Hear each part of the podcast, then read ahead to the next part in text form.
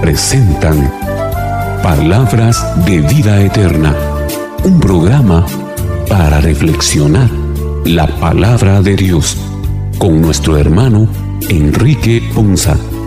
Señor, ¿a quién iremos? Solo tú tienes palabras de vida eterna.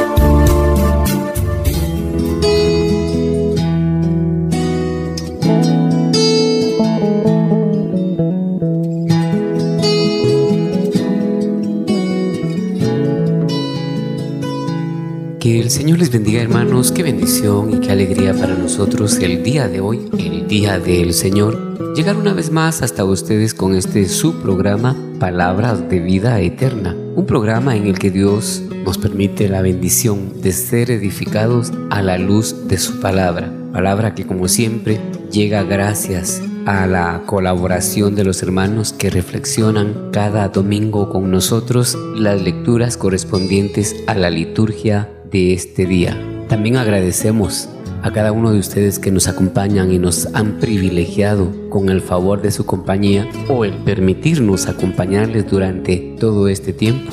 Ahora estamos arribando al trigésimo primer domingo del tiempo ordinario, domingo en el cual, igual que cada domingo con ilusión, con alegría, venimos a reflexionar la palabra del Señor y a gozarnos sabiéndonos que como hijos de Dios, Dios nos habla, nos fortalece, nos alimenta y nos ilumina para que caminemos como hijos suyos. Iniciemos entonces nuestro programa del día de hoy dándole gracias a Dios.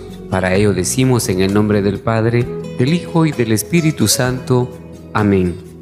Ven Espíritu Santo, llena los corazones de tus fieles y enciende en ellos el fuego de tu amor. Envía Señor tu Espíritu para que renueve la faz de la tierra y nuestras vidas. Oh Dios que llenaste los corazones de tus fieles con la luz de tu Espíritu Santo, concédenos que guiados por este mismo Espíritu, vivamos con rectitud y gocemos siempre de tu consuelo. Te lo pedimos por Jesucristo nuestro Señor. Amén. El día de hoy en este programa queremos compartirles hermanos que estamos ya en los últimos domingos del año litúrgico. Una vez más, la palabra de Dios nos habla de la presencia y el amor de Dios hacia nosotros. La sabiduría en el Viejo Testamento poco a poco reveló esa presencia reconciliadora Cristo, como Hijo del Padre y quien buscó y salvó a los pecadores, manifestó de esta manera el gran amor misericordioso de Dios. Agradecidos por la presencia de Dios, de Jesucristo entre nosotros, dispongamos nuestros corazones para en este programa dejar que Él, el mismo Dios, hable a nuestros corazones y nos inspire para caminar en una vida que le agrade a Él y que sea bendición para quienes están cerca nuestro. Iniciemos así entonces, hermanos, nuestro programa del día de hoy. La primera lectura tomada del libro de la sabiduría, desde el versículo 23 del capítulo 11 hasta el versículo 2 del capítulo 12, nos presenta a Dios actuando en la historia con inmenso poder y a la vez con gran compasión y misericordia. Como un padre, Dios corrige al pecador para que se aparte del mal y crea en él y viva. Escuchemos esta lectura que nos relata la gran misericordia divina. Lectura del libro de la sabiduría. Señor, delante de ti el mundo entero es como un grano de arena en la balanza, como gota de rocío mañanero que cae sobre la tierra. Te compadeces de todos y aunque puedes destruirlo todo, aparentas no ver los pecados de los hombres, para darles ocasión de arrepentirse, porque tú amas todo cuanto existe, y no aborreces nada de lo que has hecho, pues si hubieras aborrecido alguna cosa, no la habrías creado. ¿Y cómo podría seguir existiendo las cosas si tú no las quisieras? ¿Cómo habría podido conservarse algo hasta ahora si tú no lo hubieras llamado a la existencia? Tú perdonas a todos, porque todos son tuyos. Señor, que amas la vida, porque tu espíritu inmortal está en todos los seres. Por eso, a los que caen, los vas corrigiendo poco a poco los reprendes y les traes a la memoria sus pecados, para que se arrepientan de sus maldades y crean en ti, Señor. Palabra de Dios. Te alabamos, Señor. Todo lo que viene de Dios es para bien. Su amor es perfecto, abundante y armonioso. Viene con bondad y es exacto para cada uno de nosotros. Aunque muchas veces no lo vemos o lo sintamos así, porque vemos violencia, maldad y muchas cosas irascibles. Pero cuando somos tocados con el amor de Dios, termina siendo en beneficio. La lectura no solo nos habla de un solo Dios, nuestro Dios creador, es grande, es amoroso, compasivo y misericordioso y es todopoderoso. Este versículo de sabiduría, en especial esta lectura, nos habla del amor de Dios para con nosotros, la grandeza de su amor sin igual. Nadie puede amar como Él nos ama con todo y para todos. Es sin duda una recarga de amor para nosotros. Yo así lo sentí y espero que ustedes también lo puedan sentir así al leer.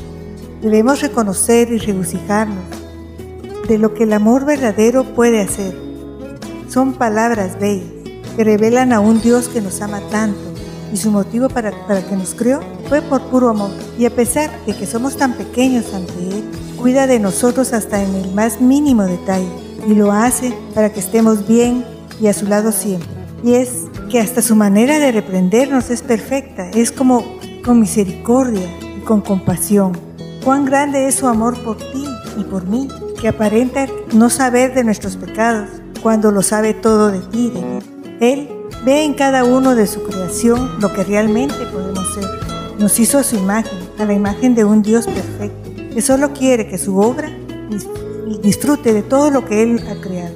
Que vivamos entre las criaturas y la naturaleza y que la cuidemos para que todos las disfrutemos. Cuando leo que nunca aborrece nada de lo que Él ha hecho, qué bueno es saber que no me aborrece, por más pecados que tenga, sino que al contrario, soy parte, al igual que mis hermanos, de esa vida maravillosa. Me creó a su imagen y la sigue perfeccionando en Cristo Jesús, verdadero Dios y verdadero hombre, quien en su humanidad nos muestra a Dios compasivo y actual. Hoy está aquí y vino a curarnos de nuestros pecados, de nuestros males.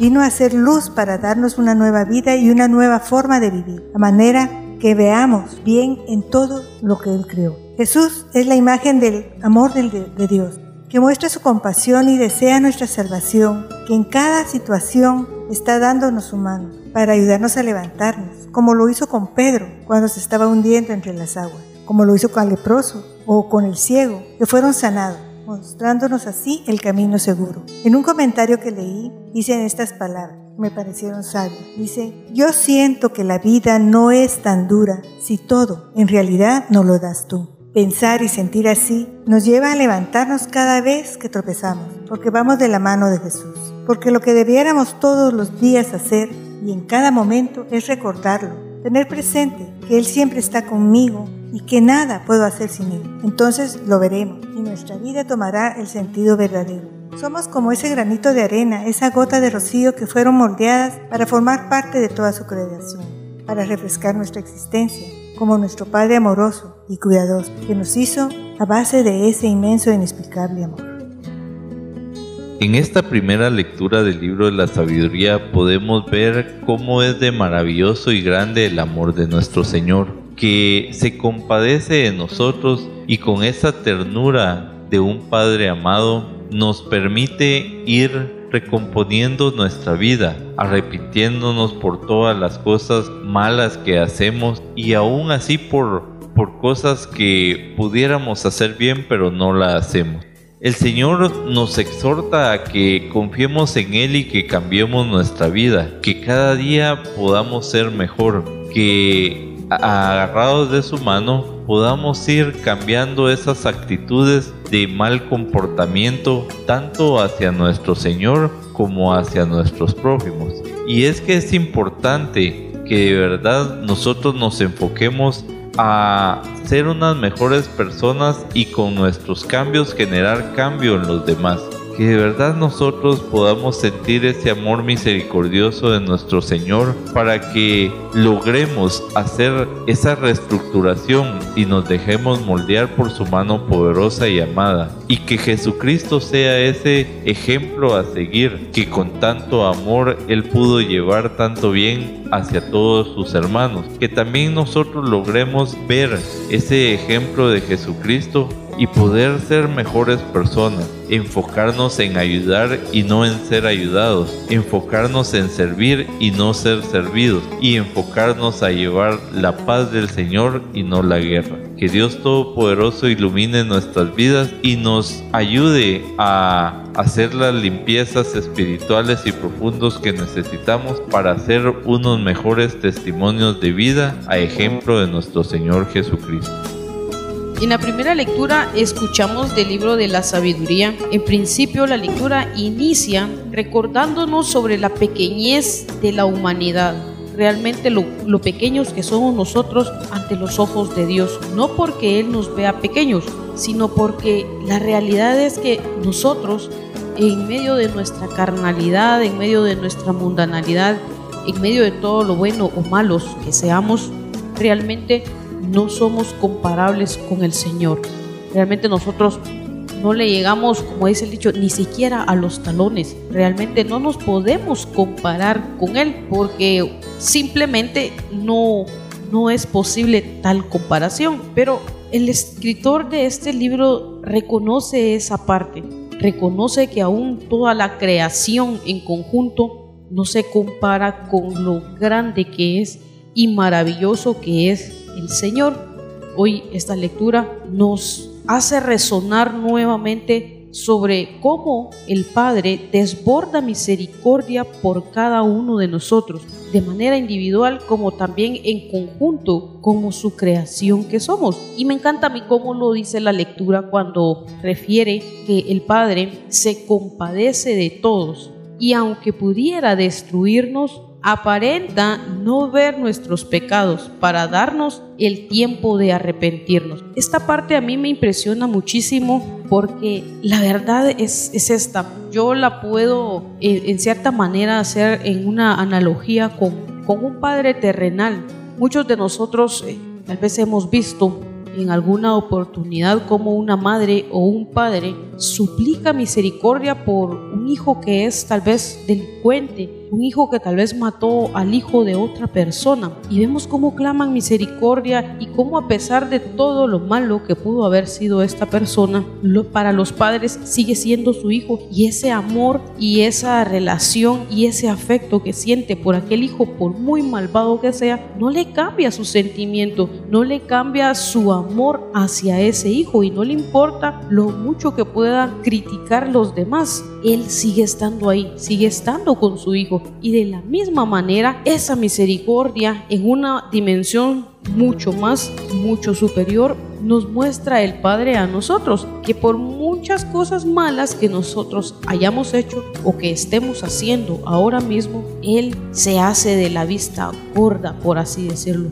Dios a veces ignora todo lo malo que hacemos nosotros de tal manera que nos da esa oportunidad misericordiosa de que nosotros nos arrepintamos, de que nosotros nos demos cuenta lo mal que estamos obrando, lo mal que estamos actuando, lo mal que estamos caminando y que nos tomemos el tiempo para arrepentirnos. ¿Y cuál es el trasfondo de todo esto? Una sola cosa es el trasfondo de todo esto, el amor que Él nos tiene, el amor que Él te tiene a ti, hermano que hoy escuchas este programa, y el amor que me tiene también a mí, ese amor que es infinito, que es capaz de perdonar hasta lo peor de mi esencia, hasta lo más oscuro que pueda haber en mí. Ese amor es el que permite que mi Padre Dios desborde esa misericordia en favor mío. Y finalmente la lectura nos muestra también esa parte tolerante que tiene nuestro Padre con nosotros. Y eso es lo maravilloso de esta lectura, el realmente poder descubrir cómo pesar de que Dios conoce lo más profundo de nuestro corazón, siempre está ahí como ese Padre amoroso, que no le importa lo mucho que puedan hablar los demás de nosotros, que no le importa cuánto otras personas puedan hablar de ti y te puedan criticar tal vez por un pasado que hoy te avergüenza, pero ahí está, ahí está el Padre, esperando a que tú vuelvas a Él, esperando a que tú reconozcas que te has equivocado, pero también esperando a que tú reconozcas que lo necesitas y que quieres cambiar y que quieres marcar una diferencia en este mundo para poder testificar que aquel amor que ha sido desbordado en ti también se puede desbordar en otra persona que puede estar pasando una situación igual, parecida o peor a la que tú estás viviendo hoy. Es decir, el Padre hoy nos llama a nosotros a que por medio de su misericordia nosotros podamos testificar el gran amor que nos tiene a cada uno por nombre, a cada uno según nos ha creado y nos ha llamado como hijos de Él que somos. En la primera lectura del libro de sabiduría es impresionante ver la forma como el Señor nos ama, nos bendice, nos cuida a pesar de la pequeñez que somos en la creación y en la inmensidad de lo, que Él ha creado, de lo que Él ha desarrollado, de lo que Él ha hecho y lo que Él puede seguir haciendo. Esto nos reta a nosotros a vivir una forma diferente, a amarlo, a bendecirlo y a respetarlo y a entender ese propósito, ese objetivo para hacer un arrepentimiento, una transformación y un proceso de bendición. A tu obra más pequeña, a tu obra más grande como la humanidad, la amas con tanto amor y te dedicas a ella con todo tu esfuerzo, con toda tu abnegación, con todo tu empeño. Y haces todos los planes y haces todos los propósitos para que nosotros cambiemos y no nos condenemos. Me imagino yo cómo estaríamos nosotros en la vida si con esa ocupación tuya, con esa perseverancia tuya, con ese estar tuyo, nos quieres tener todos los días en bienestar y nosotros no lo valoramos. ¿Cómo estaríamos si no lo hicieras? ¿Cómo estaríamos si no lo tuviéramos? ¿Cómo estaríamos si no tuviéramos esa oportunidad de perdón, de liberación, de restauración, de arrepentimiento, de conversión y de enmienda en la vida? ¿Cómo pudiéramos seguir en esas cosas?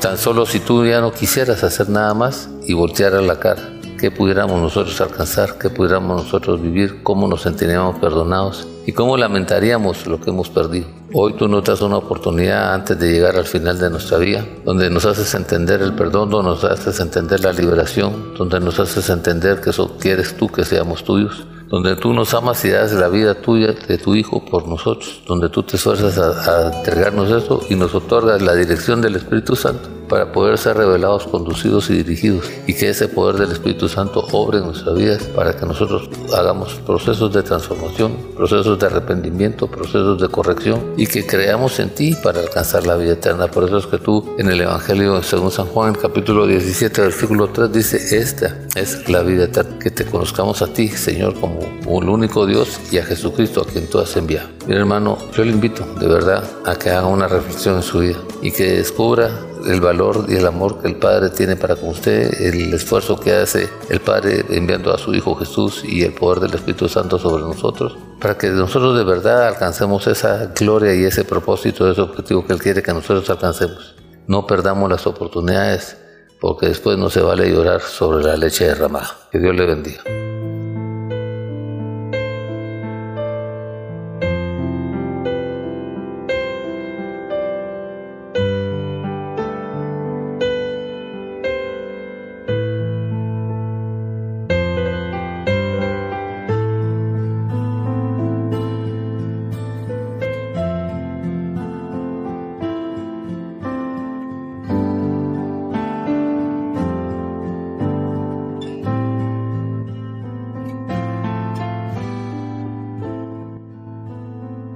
En la segunda carta de San Pablo a los tesalonicenses, encontramos en el versículo 11 del capítulo 1 hasta el versículo 2 del capítulo 2 a San Pablo orando por los fieles de Tesalónica. En su corazón, Pablo pide que sean fieles a su vocación cristiana para que así se manifieste la gloria de Dios. Escuchemos con atención la segunda lectura. Lectura de la segunda carta del apóstol San Pablo a los tesalonicenses.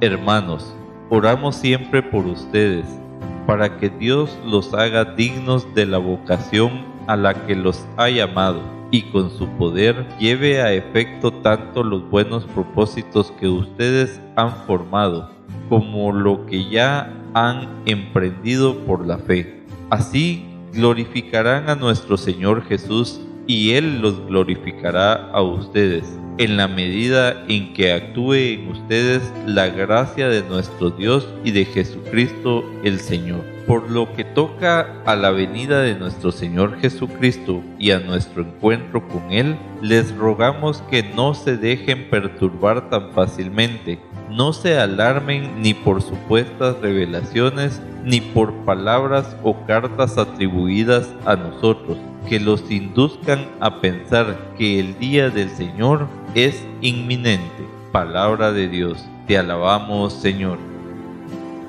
En la época de los tesalonicenses, como ahora, Pedro, Pablo, los apóstoles, sabían que en las tribulaciones o en las persecuciones, el mejor refuerzo era buscar a Dios, preguntarle sobre las situaciones y entrar en oración para obtener la mejor respuesta o la mejor estrategia, para mantenernos siempre en confianza con el Señor y recibir de su fortaleza.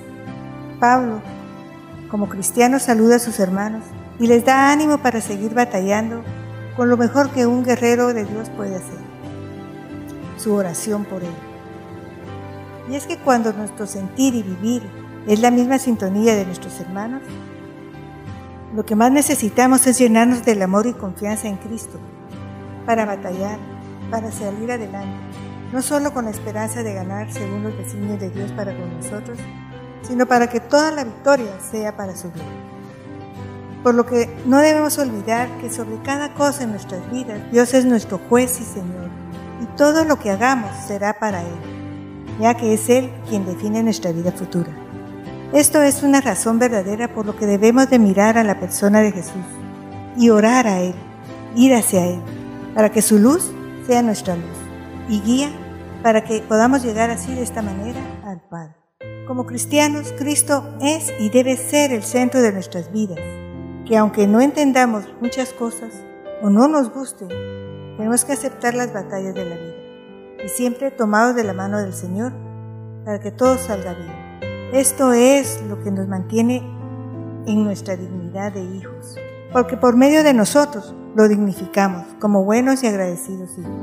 Uno de los mandamientos del Señor es honrar padre y madre, y cuando lo hacemos con nuestros padres aquí en la tierra, nuestro corazón se alegra con ellos y nos sentimos satisfechos de verlos sonreír y darles paz. Lo mismo es con nuestro Padre. Cuando cumplimos con toda la buena voluntad, llena de su bondad, nos dejamos tocar con su amor. Él nos toca y toca a otras vidas y les muestra por medio de nuestros testimonios su obra, su compasión y misericordia. Él nos toca primero y nosotros, tocados por Él, por su amor, podemos cumplir la obra de fe para los demás. Así vivimos dignos cuando por fe creemos en Jesús y su santo nombre, que es glorificado en nosotros. Es entender que si nos dejamos mover en su espíritu, Él se nos está mostrando en otros para sanarlos y devolverles su dignidad. Es, diría yo, como una cadena de amor fuerte, fuertísima. ¿Y cómo no lo va a hacer? Si, si está el Padre, está el Hijo y está el Espíritu, donde solo el llamado del Señor y su gracia está en cada uno de nosotros, es lo que nos permite glorificarle y exaltarle. Es cambiar nuestro rumbo de vida y depender de Él. Nuestro pasado ya no existe. Ahora es Jesucristo. Él y será nuestro camino, nuestra vida y nuestra verdad.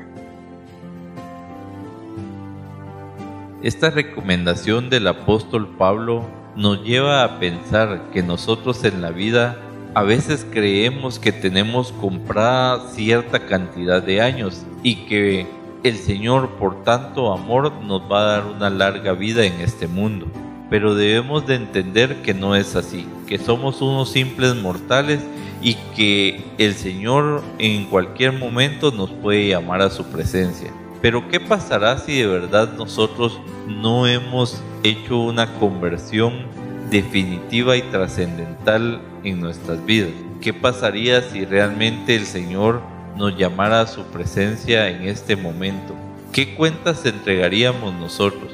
¿Será que de verdad llevamos nuestras maletas llenas de obras de misericordia y de compasión a nuestros hermanos? ¿Será que de verdad nosotros llevamos nuestras maletas llenas de la fe que hemos mantenido en la vida? ¿O será que vamos vacíos? Ahora bien, aún es tiempo para recapacitar y reflexionar. Aún es tiempo para reconocer que solo en Jesucristo podemos obtener la vida eterna y que solo en Él podemos encontrar la salvación y la misericordia del perdón de nuestros pecados. Si confiamos nosotros en Jesucristo y en que un día se nos pedirán cuentas, podremos entender que en la venida del Señor vamos a tener la experiencia de encontrarnos junto a Él y de poder presentar nuestras maletas llenas de obras de servicio y de misericordia. Si es así, debemos de tener confianza en que, tomados de la mano de nuestro Señor Jesucristo y con la intercesión de nuestra Santísima Madre, podemos nosotros ir directos hacia ese paraíso y ese cielo que nos está esperando pero con gozo, con ilusión y con motivación nosotros debemos de seguir en este caminar. Y si nosotros en esa reflexión podemos ver que no vamos por un buen camino, hacer los cambios que nosotros podamos hacer, porque el día del Señor es inminente y no lo podemos cambiar. Y cuando nos llegue la hora, entonces nosotros podemos darle a conocer al Señor ese corazón humillado y contrito, ese corazón que se ha compadecido del hermano necesitado, ese corazón que ha guardado el odio y la ira y ese corazón que está abierto a alabarlo y glorificarlo. Que su dulce amor guíe nuestras vidas y nos ayude a hacer la restauración y cambios necesarios para ser de verdad unos buenos cristianos. San Pablo en la segunda carta que nos presenta hoy la liturgia, a través de la carta a los tesalonicenses, nos hace una revelación bien interesante. Fíjense cómo comienza el apóstol diciendo, eh, en referencia a sus hermanos de Tesalónica, que ellos oraban siempre para que Dios los haga dignos de la vocación a la que los ha llamado. En este sentido, hoy nosotros podemos decir para nosotros mismos, oh sorpresa, si usted se estaba excusando en atender al llamado que Dios le ha hecho porque se cree indigno, bueno, pues la sorpresa es esta. Realmente San Pablo hoy nos dice, si es cierto, tienen razón, son indignos, somos indignos, somos inmerecedores de esa vocación a la que hemos sido llamados. Pero la parte linda de todo esto es que a pesar de esa condición, tenemos nosotros de indignos y de inmerecedores en su inmensa misericordia, como hablábamos en la primera lectura, Dios nos ha elegido. A pesar de las muchas faltas que podamos haber cometido, a pesar de las muchas debilidades que hoy estemos eh, viviendo, Él aún así nos ha elegido. Él aún así nos llama y está ahí en esa vocecita resonando en lo más profundo de nuestro corazón, recordándonos que tenemos una vocación a la cual hemos sido llamados llamados para colaborar en el desarrollo del reino de los cielos, llamados para que efectivamente todos esos propósitos que Dios quiere cumplir en nosotros sean una realidad, que la podamos llevar a la vida, que la podamos llevar a la práctica y finalmente que la podamos llevar a la testificación que Él quiere dar por medio de nosotros como esos instrumentos que Él quiere que seamos que nos podamos poner a su disponibilidad, que siempre estemos dispuestos a servirles, sabiendo claramente que no somos merecedores de dicho llamado, que no somos merecedores de tal privilegio, pero que a pesar de eso, somos más que bendecidos porque Él ha puesto su mirada en nosotros y ha visto algo que tal vez hoy nosotros mismos no hemos descubierto, algo que hoy nosotros probablemente pensamos que no tenemos la capacidad, pero la sorpresa es esta. Si Dios te ha llamado, si hoy en tu interior tú tienes esa voz que, te deja inquieto y que no te deja eh, tranquilo, creo que es buen momento para que le preguntes al Señor realmente qué es lo que Él quiere de ti, qué espera Él de ti, en qué le puedes servir. Yo creo que esas son tres preguntas válidas que nos pueden ayudar a ir direccionando realmente ese llamado que muchos de nosotros sabemos que tenemos, pero que no hemos tenido el valor de asumir, que no hemos tenido, si ustedes quieren, la gana de comprometernos a escucharlo. No hemos tenido tal vez ese deseo y la intención ni la motivación suficiente para acudir a ese llamado. debemos recordar que en nosotros ha sido derramado el espíritu de poder, el espíritu de poder para poder vencer cualquier prueba o cualquier dificultad que quiera poner eh, en duda tu servicio o que, o que te quiera hacer tambalear o que te quiera hacer retroceder en esa decisión que hoy has tomado.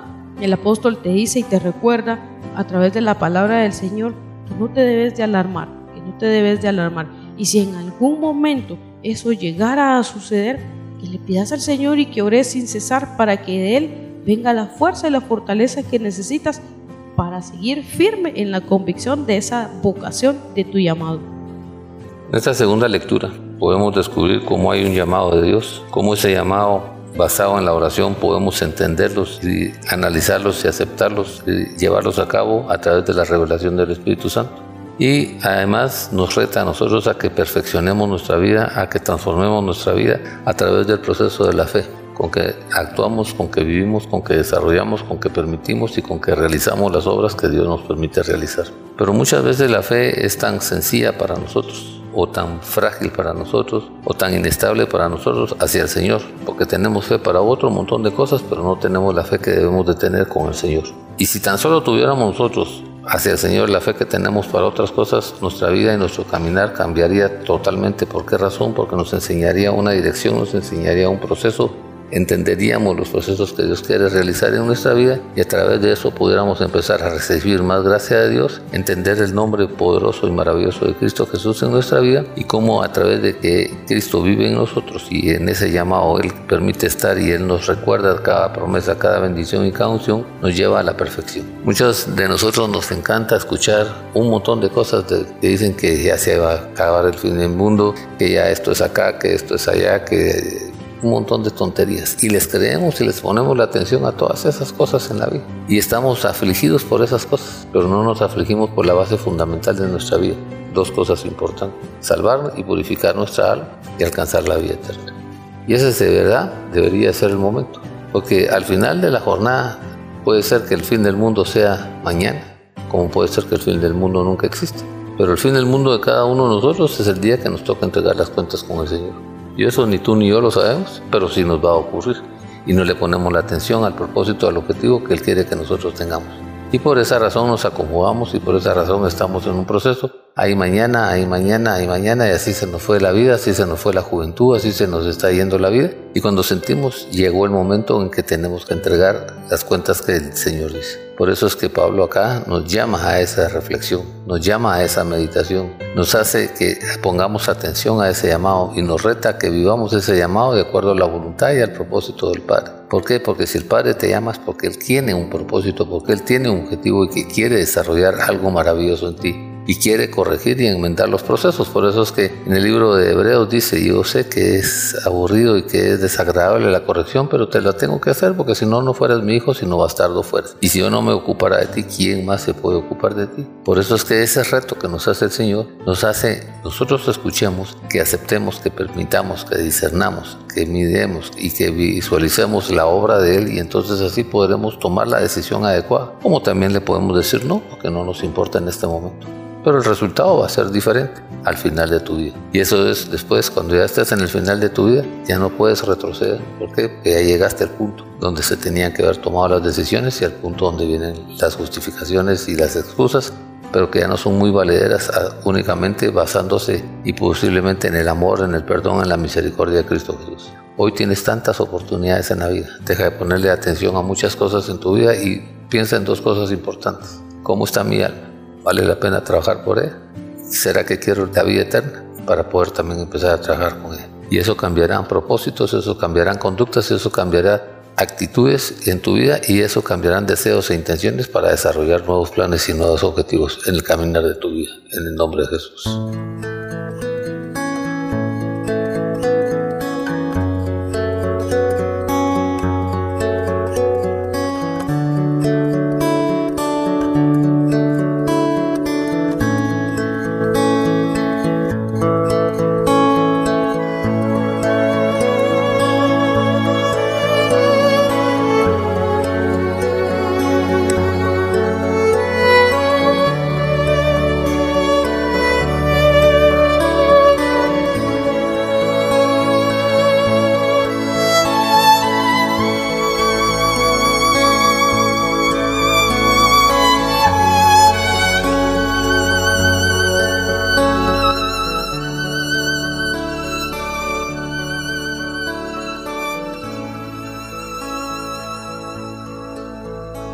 Evangelio de San Lucas en el capítulo 19, los versículos 1 al 10, nos hablan de la visita de Jesús a casa del jefe publicano llamado Saqueo. Cristo toma la iniciativa y se invita. Su presencia es motivo de gozo y de conversión. Que la palabra de Dios sea la salvación y el principio de conversión para cada uno de nosotros. Escuchemos con atención la buena nueva de hoy. Lectura del Santo Evangelio según San Lucas. Gloria a ti, Señor. En aquel tiempo Jesús entró en Jericó y al ir atravesando la ciudad sucedió que un hombre llamado Saqueo, jefe de publicanos y rico, trataba de conocer a Jesús.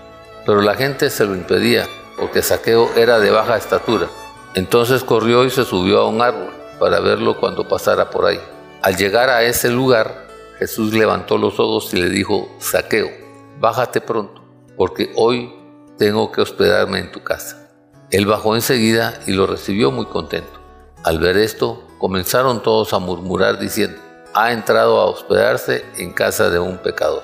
Saqueo poniéndose de pie dijo a Jesús, mira Señor, voy a dar a los pobres la mitad de mis bienes, y si he defraudado a alguien, le restituiré cuatro veces más.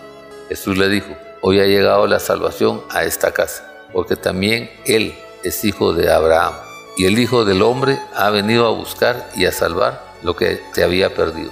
Palabra del Señor. Gloria a ti, Señor Jesús. El Evangelio de hoy nos muestra cómo una mirada de Jesús puede salvar. Él es quien siempre está a nuestro lado. Él nos busca entre la multitud. Él nos comprende y sabe todo de nosotros. No se le escapó la mirada de saqueo entre tanta gente, entre aquellos que no le permitían ver.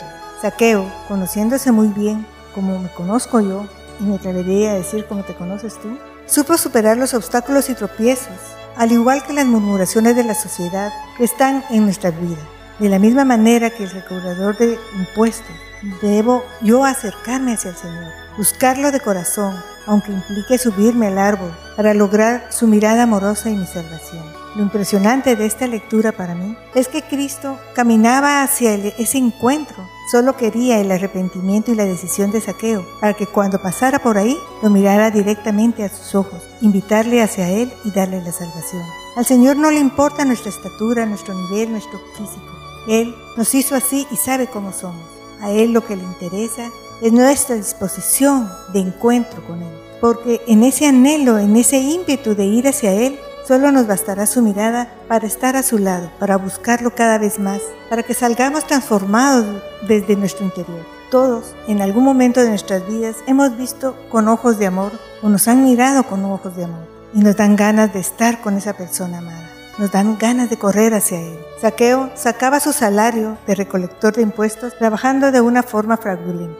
Sabía que lo marginaban y sabía que eso lo cenaba. Sabía también lo que él estaba haciendo y su conciencia no le daba paz. Estando en medio de tanta gente, con tanto ir y venir, no puede ver a Jesús, necesita subir, olvidarse de los que le rodean, olvidarse del buicio para encontrarse con la persona de Jesucristo. El versículo 10 dice, el Hijo del Hombre ha venido a buscar y a salvar lo que ha perdido. Debemos entonces concientizarnos, si somos como Saqueo, que vivimos alejados de Dios por el pecado cuando sabemos de un Dios misericordioso, compasivo, hemos de buscarlo para encontrarlo, porque Él está pasando por nuestras vidas, nunca abandona a sus hijos. Corramos hacia Él, con la certeza que al encontrarlo, solo su mirada de amor y su compasión nos basta.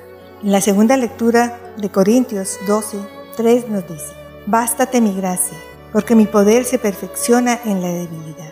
Seamos como saqueos con todas nuestras debilidades, con todos nuestros errores, con todos nuestros pecados, pero busquemos la mirada de Jesús para que arrepentidos Él nos convierta. Hemos de buscar nuestro fin último. Somos creados a imagen de nuestro Dios y nuestra obra de, de ser perfecta debe ser perfecta. Nos va a llevar a hacer una vida con la ayuda de sus mandamientos y la gracia del Señor que nos es dada grata. Dios nos espera. Está amándonos de siempre y por siempre ofreciéndonos la salvación y la felicidad en esta vida. Él está siempre con sus brazos abiertos. En la cruz murió así, esperándonos con toda su pasión y todo su amor para que vayamos a su encuentro. El Evangelio que nos presenta el apóstol Lucas, el evangelista San Lucas, es interesante porque nos presenta la vida de Saqueo, un cobrador de impuestos y un publicano rico, que se hizo rico no por trabajar honradamente, sino al contrario, por llenarse de sobornos cobrados a, a las personas. Es interesante cómo este personaje que era bajito le dio curiosidad que hablaban mucho de un tal Jesús y él quería ver quién realmente era este, pero como no tenía la certeza de poder verlo porque era muy bajito, se sube a un árbol para poder de alguna manera eh, cubrir o, o satisfacer esa curiosidad.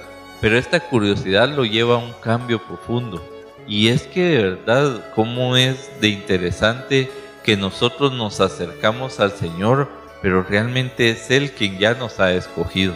Saqueo pensó que él era el que quería ver a Jesús, pero Jesús fue el que le dio la primer mirada y le dice, Saqueo, hoy estaré en tu casa, hoy cenaré en tu casa. Con solo estas palabras, Saqueo sintió que algo ardía en su interior y sabía que él y sus actitudes eran malas, que él estaba satisfecho por tanta riqueza que tenía, pero esta riqueza no era por haber trabajado honesta y honradamente, sino que al contrario, estaba llena de tanta corrupción. Esto es similar a lo que nos pasa a nosotros. ¿Cuántos de nosotros llevamos cargando tanta corrupción en nuestras espaldas que no podemos deshacerla por miedo a perder las cosas materiales, por miedo a tener un vacío en nuestro interior? Pero debemos de entender que el único que puede llenar nuestros vacíos es Jesucristo y que Él es el que nos da el primer paso, Él es el que da la primera mirada hacia nosotros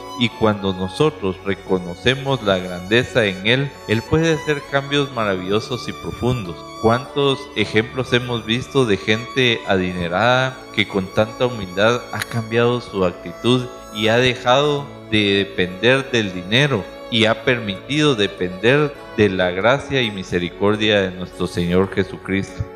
Hoy vemos cómo Saqueo cambia su manera de ver el dinero y de el gesto que él tenía de estar arrebatando y en lugar de de ahora él adueñarse de ese dinero, ahora él rompe esa atadura y esa esclavitud que le tenía el dinero.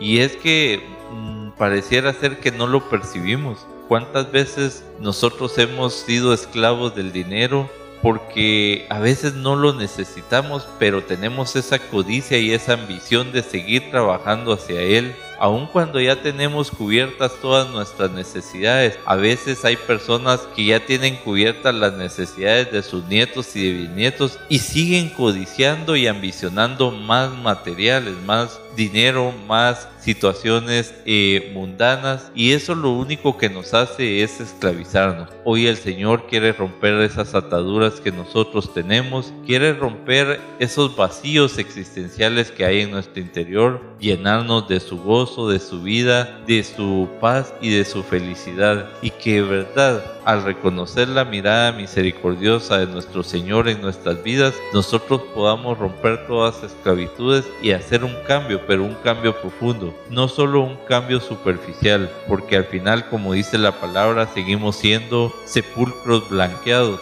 donde por dentro tenemos tanta podredumbre, tanta oscuridad, aunque por fuera nosotros siempre proyectamos ser unos angelitos, unos santos. Que Dios Todopoderoso nos cubra hoy con su bendito amor y que nos ayude a hacer las transformaciones y restauraciones que debemos de hacer desde nuestro interior. Que hoy nos reconozcamos depender única y exclusivamente de Él y que podamos ser unos buenos seguidores y discípulos del Señor, que aprendamos de Él cómo podemos desatar todos nuestros nudos y seguir adelante siendo unos buenos cristianos y con esto configurar un mejor futuro, un mejor mañana dentro de la sociedad.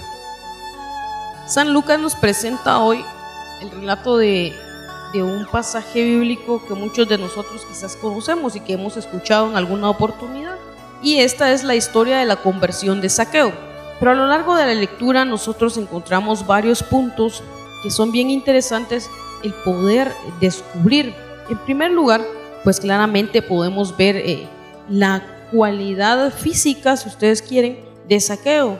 La lectura habla sobre una persona que, era físicamente pequeño y en ese sentido pues esto nos puede simbolizar a, una persona que era tal, quizás vulnerable o, o, débil frente a otros, una persona de la cual pues muchos podían quizás aprovecharse. Sin embargo, también nos presenta una contraparte y nos revela que no importa qué tan pequeños nosotros podamos ser o sentirnos, lo importante es la actitud que nosotros tengamos para alcanzar el objetivo. Y en este sentido, vemos claramente y descubrimos claramente en el Evangelio que Saqueo tenía bien claro qué era lo que él quería. Él lo que quería era ver a Jesús. Él sabía que Jesús venía y a pesar de las dificultades eh, que él tenía por su estatura, que tal vez estaba entre esa multitud y no podía ver a Jesús desde el punto en donde estaba parado, él tomó la decisión de actuar, de resolver eso que le estaba impidiendo ver a Jesús y se movió de donde estaba, buscó un lugar en lo alto eh, desde el cual él pudiera ver a Jesús y desde el cual también evidentemente Jesús lo pudiera ver. De esta manera pues vemos cómo Saqueo nos da una enseñanza en la cual nosotros nos debemos de esforzar para sobresalir.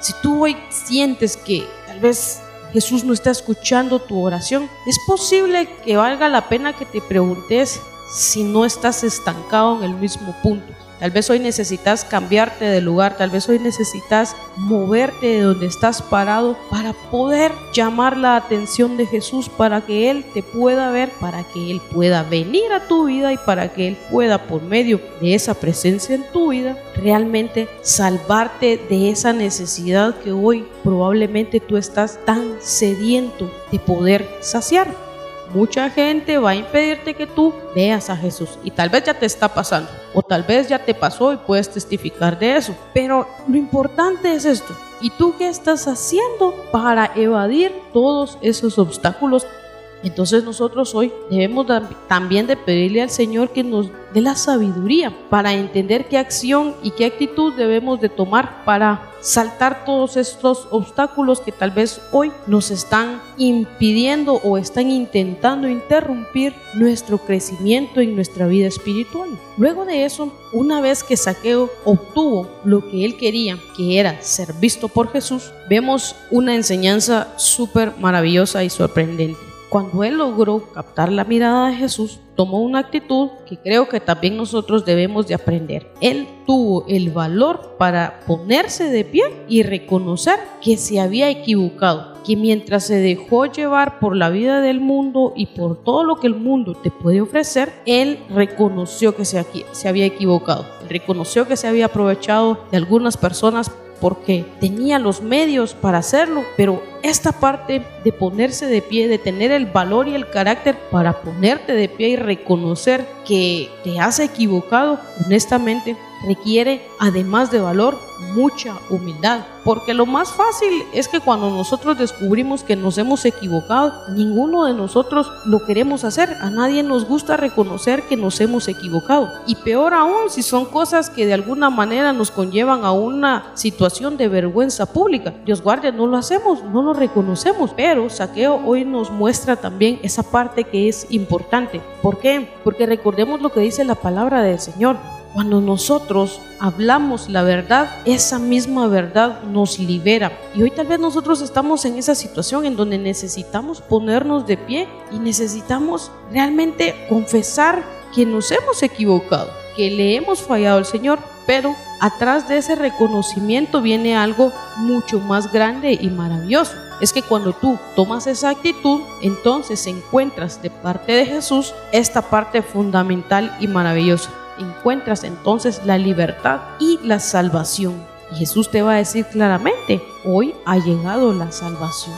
Es decir, cuando nosotros nos esforzamos lo suficiente para alcanzar a Jesús, Él nos alcanza. Él ve cuánto empeño, Él ve cuánto entusiasmo, Él ve cuánto amor le estás poniendo a tu esfuerzo para permanecer con la mirada fija en Él. Y cuando Él se cruza la mirada contigo, entonces esa presencia maravillosa y bendita realmente te da esa sensación de salvación, te da esa tranquilidad y te da esa paz que definitivamente solo puede venir de Él, que no la vas a entender, que no la vas a poder explicar, que los que están alrededor tuyo probablemente te van a decir que saber cuál fumaste, pero lo importante es cómo tú te vas a sentir, esa libertad, esa salvación y ese gozo que vas a sentir. Yo creo que vale la pena realmente el hacer el esfuerzo de movernos hoy del lugar en el cual estamos parados y buscar un punto o buscar otro lugar desde el cual sí podamos ver a Jesús, desde el cual sí nos dejemos encontrar por Jesús, porque al final de cuentas lo que Saqueo hizo fue que él se dejó encontrar por Jesús.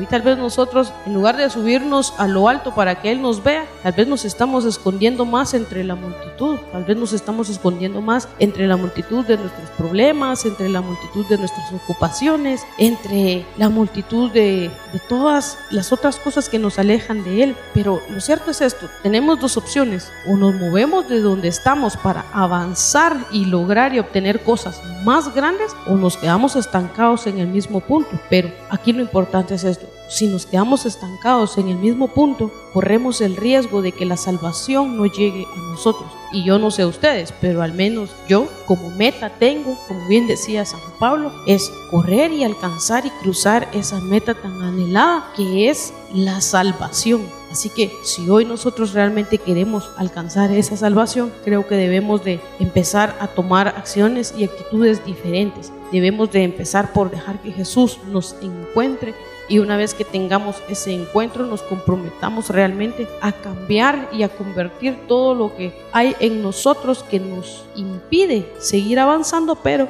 que con la ayuda de Dios, sin lugar a duda, podemos salvar.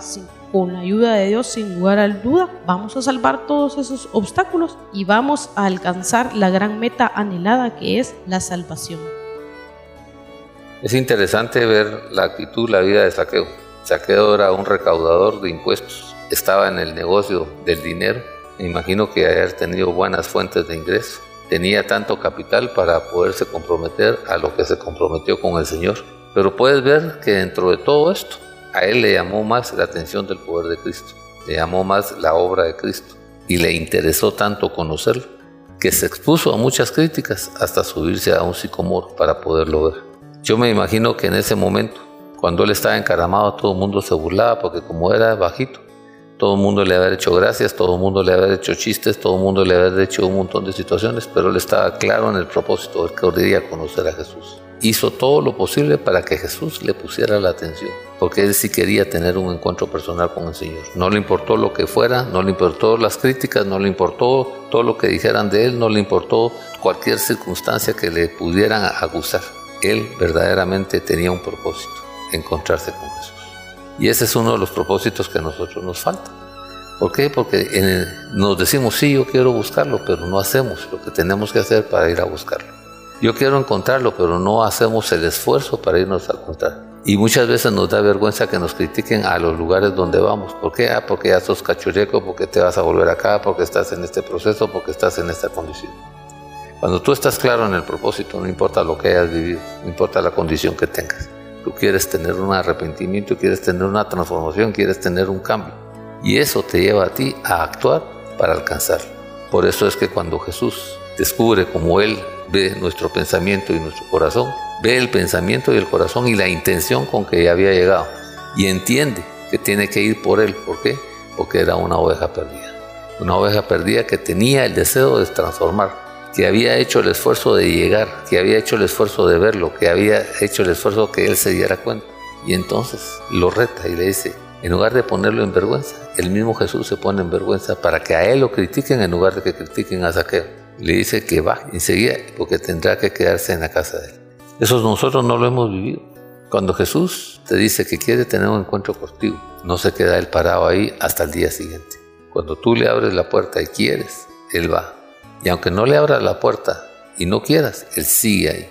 ¿Por qué? Porque su propósito, su objetivo es eso, Cuando nosotros hacemos el esfuerzo, empezamos a ver una cosa importante, cuánto Jesús es de condescendiente para que nosotros podamos entender el proceso, para que nosotros podamos sentir esa oportunidad, esa vivencia, ese deseo, esa grandeza y esa conducción que Él quiere desarrollar.